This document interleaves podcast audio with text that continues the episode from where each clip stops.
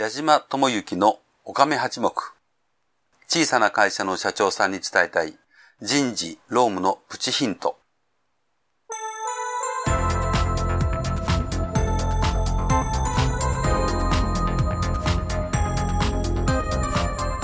矢島智之のおかめ八目。小さな会社の社長さんに伝えたい人事労務のプチヒントは、中小企業の社長さんに会社を良くするヒントをお伝えしたいという思いでお届けする番組です。中小企業の社長さんにとって人事労務ほど難しい問題はありません。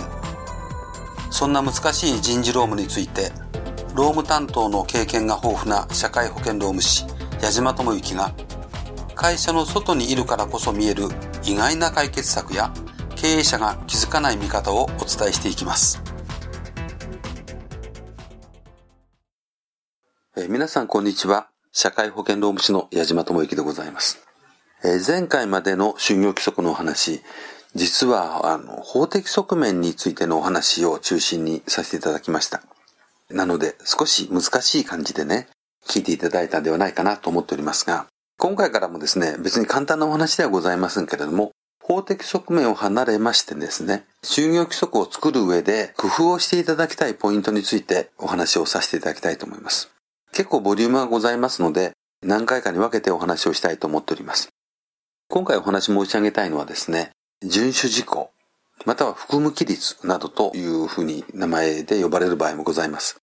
従業員の皆さんにこういうことを守ってくださいとかですね、こういう気持ちで働いてくださいというような形で、ちょっと縛りになるわけなんでございますけども、まあそういうものを決めておくということ、これ絶対必要でございます。ただあの、前回、前々回までお話ししておりますように、この内容というのは、実は絶対的必要記載事項ではございません。どうしても入れなければならないという項目ではございません。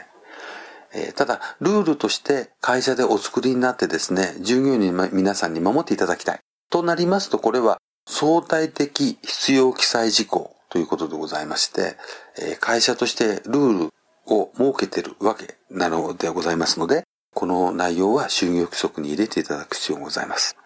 まあ、あの、この遵守事項、または含む規律というのはですね、まあ私は就業規則をお作りになる一番の目的ではないかなと。一番大きい目的ではないかなと思っております。この遵守事項の中にですね、どれくらいの内容で盛り込むかというのはこれ会社独自でございますので、どういうふうにしなければならないという縛りは全くございません。私どももご相談いただきましてですね、時間的には一番かかるのがこの遵守事項、または含む規律というところでございます。まあ、大雑把に言いますとね、かなり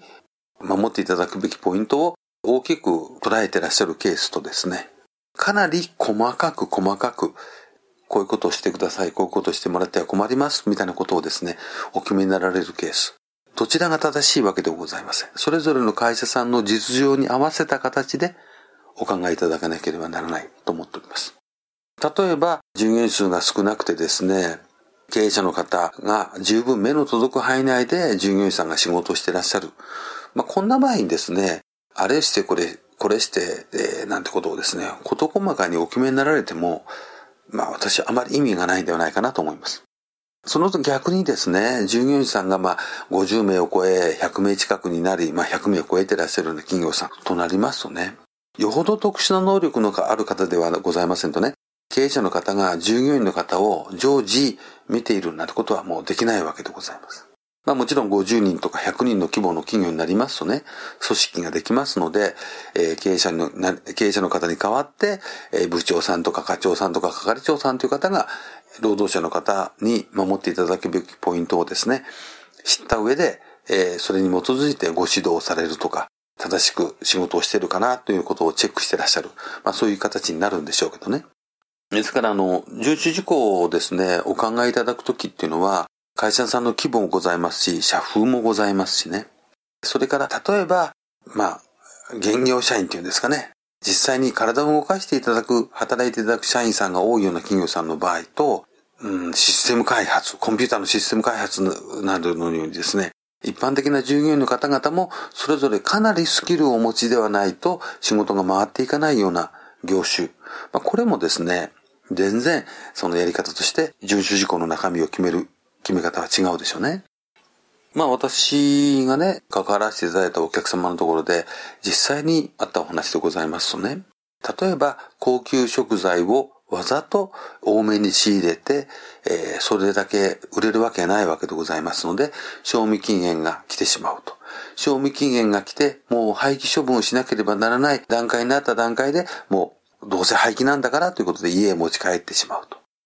まあこれ実は家へ持ち帰るために余分に仕入れて売れないだろうというものを、え、廃棄処分にしましたという廃棄伝票かなんかあげて廃棄の代わりに自宅へ持ってって、え、自宅で有効利用してしまうと。まあ、残念なんですけど、こういう話ってね、珍しくないんですよね。食べ物を扱ってらっしゃる会社さんですと、ああ、実はうちにもあるよと、過去にあったよっていうお話が出るんじゃないかと思います。私もですね、そんなに数多くの企業さんでご相談を応じてるわけではないんですけども、これは複数回ございます。こういう問題が発生してたというのはですね。ですから、まあ、こういうような事業所、例えば食料品などを、食材をですね、買って、まあ、そのまま販売する場合でもいいですし、加工してお料理のような形でお出しになられるとかですね。まあそういう企業さんの場合、在庫とかですね、仕掛かり品とか、そういうものの廃棄処分の判断は経営者が行うとか、部長級以上が行うとかですね、廃棄処分の判断をしてはならないというような形の一文を入れておきますとですね、ある程度防止できるわけでございます。いろんな形でですね、遵守事項を組めるわけでございますけども、まあ、これはね、あんまりやってはいけないことだと思いますけど、まあ、就業規則作るときにですね、まあ、めんどくさいからと、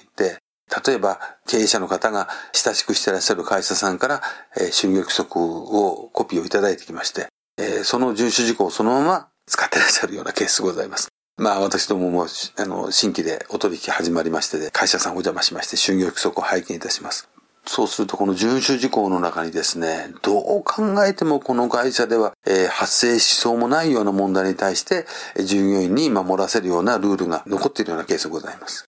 経営者の方にお伺いしますと、うちの就業規則は、えー、まあ、別の会社さんのを参考にして作らせていただきましたと。うん、まあ参考にされるのはいいんですけども、丸写しにされますとね、全く意味のないような内容になってしまいます。まあ、この今、遵守事項、含む規律と申し上げましたが、まあ、どちらの名前でお使いになられるとか、まあ、それは全然縛りはないわけでございますので、含む規律とかですね、遵守事項というような項目で、えー、一時お立てになられまして、まあ、そこの中に、えー、事細かに入れられるとか、大まかに入れられるとか、まあ、ぜひこの中にはですね、セクシャルハラスメントに関しての項目は必ず入れていただきたいなとも思っております。今回も長くなりましたので、遵守事項に関しての話だけになってしまいましたが、このようなことは特に工夫をしていただくポイントの一つでございます。えー、今日はここまでとさせていただきます。どうもありがとうございました。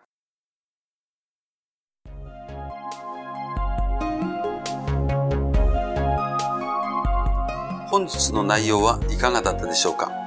よかったというお褒めの言葉は好きですが、ちょっと違うんじゃないの？というご意見も大歓迎。人事労務に100点の答えはありませんから。この番組では感想や質問などを受け付けています。また、矢島と番組をご一緒していただけるゲストも大募集しています。矢島社会保険労務士事務所のサイトにあります、ポッドキャスト配信ページのお問い合わせフォームよりお待ちしております。サイトは、飛騨の社労士で検索してください。ではまた次回この番組でお会いしましょう。矢島智之でした。